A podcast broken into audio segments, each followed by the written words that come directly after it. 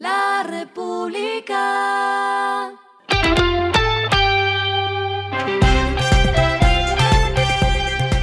Al final de la jornada, esto es lo que debes saber sobre el comportamiento de los negocios, las finanzas y la economía. Las movidas de hoy fueron. Hoy lunes Ecopetrol fue el protagonista de la Bolsa de Valores de Nueva York al tocar la campana para conmemorar sus primeros 15 años de cotización en esta plaza bursátil. Se aprovechó también para presentar los ajustes de la Estrategia 2040 de la petrolera, donde ponen atención a la energía eólica y solar y confirman el potencial de gas en el Caribe costa afuera, lo que pone el combustible como el energético de la transición. A propósito de Ecopetrol, la agencia Reuters también informó que el gobierno estaría considerando revisar las reglas para convertir al conglomerado energético Ecopetrol en un socio obligatorio para cada proyecto eólico mar adentro.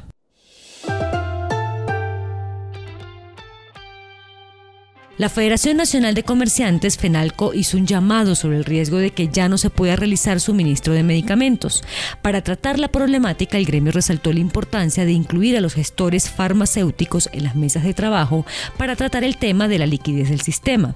Argumentan que la falta de ajustes presupuestales para 2022 y 2023 generó un desfase, lo que hace que los recursos sean insuficientes para cubrir los gastos generados en la dispensación de medicamentos e insumos para la salud. tut.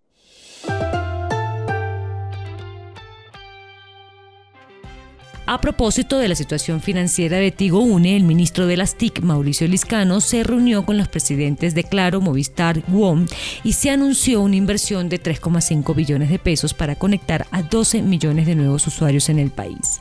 Hasta este momento, uno de los acuerdos que se conocieron fue que las empresas apoyarían en la meta de pasar de 60% a 85% en conectividad.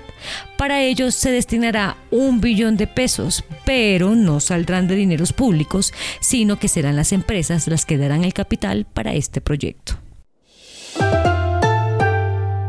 Lo que está pasando con su dinero.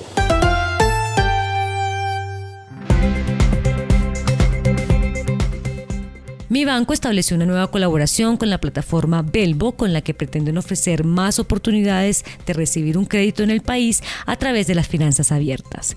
Por medio de la plataforma de Belbo, los clientes podrán compartir datos de su actividad financiera diaria en billeteras digitales y en otras entidades bancarias, para así demostrar su capacidad de adquirir un producto crediticio.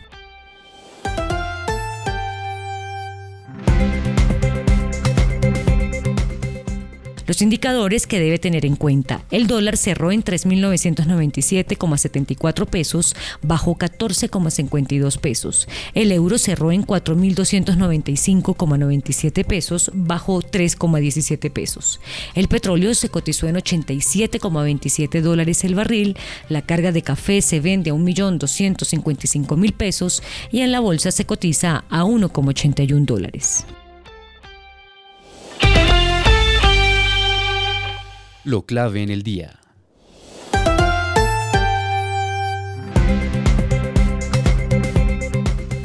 El Ministerio de Transporte presentó este lunes un balance de las obras de infraestructura de quinta generación durante el primer año del presidente Gustavo Petro.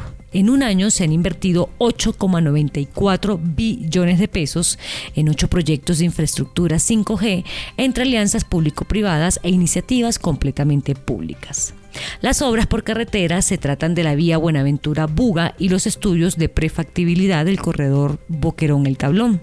En la movilidad fluvial y portuaria están el Canal del Dique y Puerto Picicí.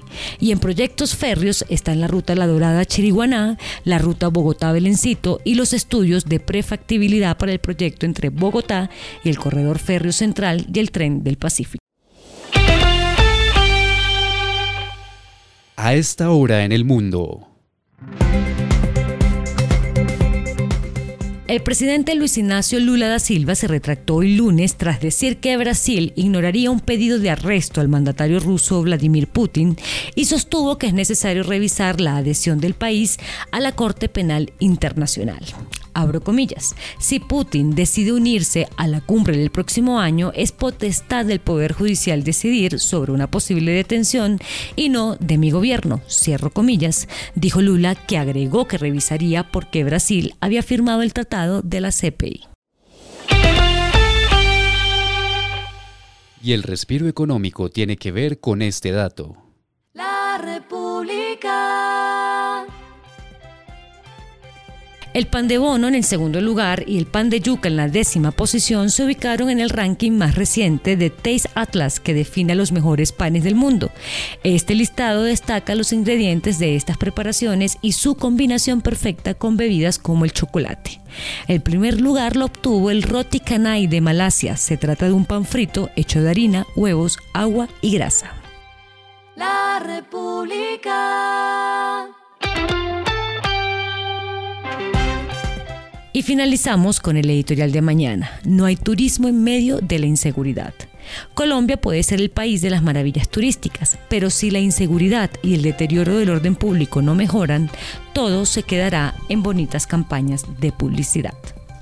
Esto fue Regresando a casa con Vanessa Pérez.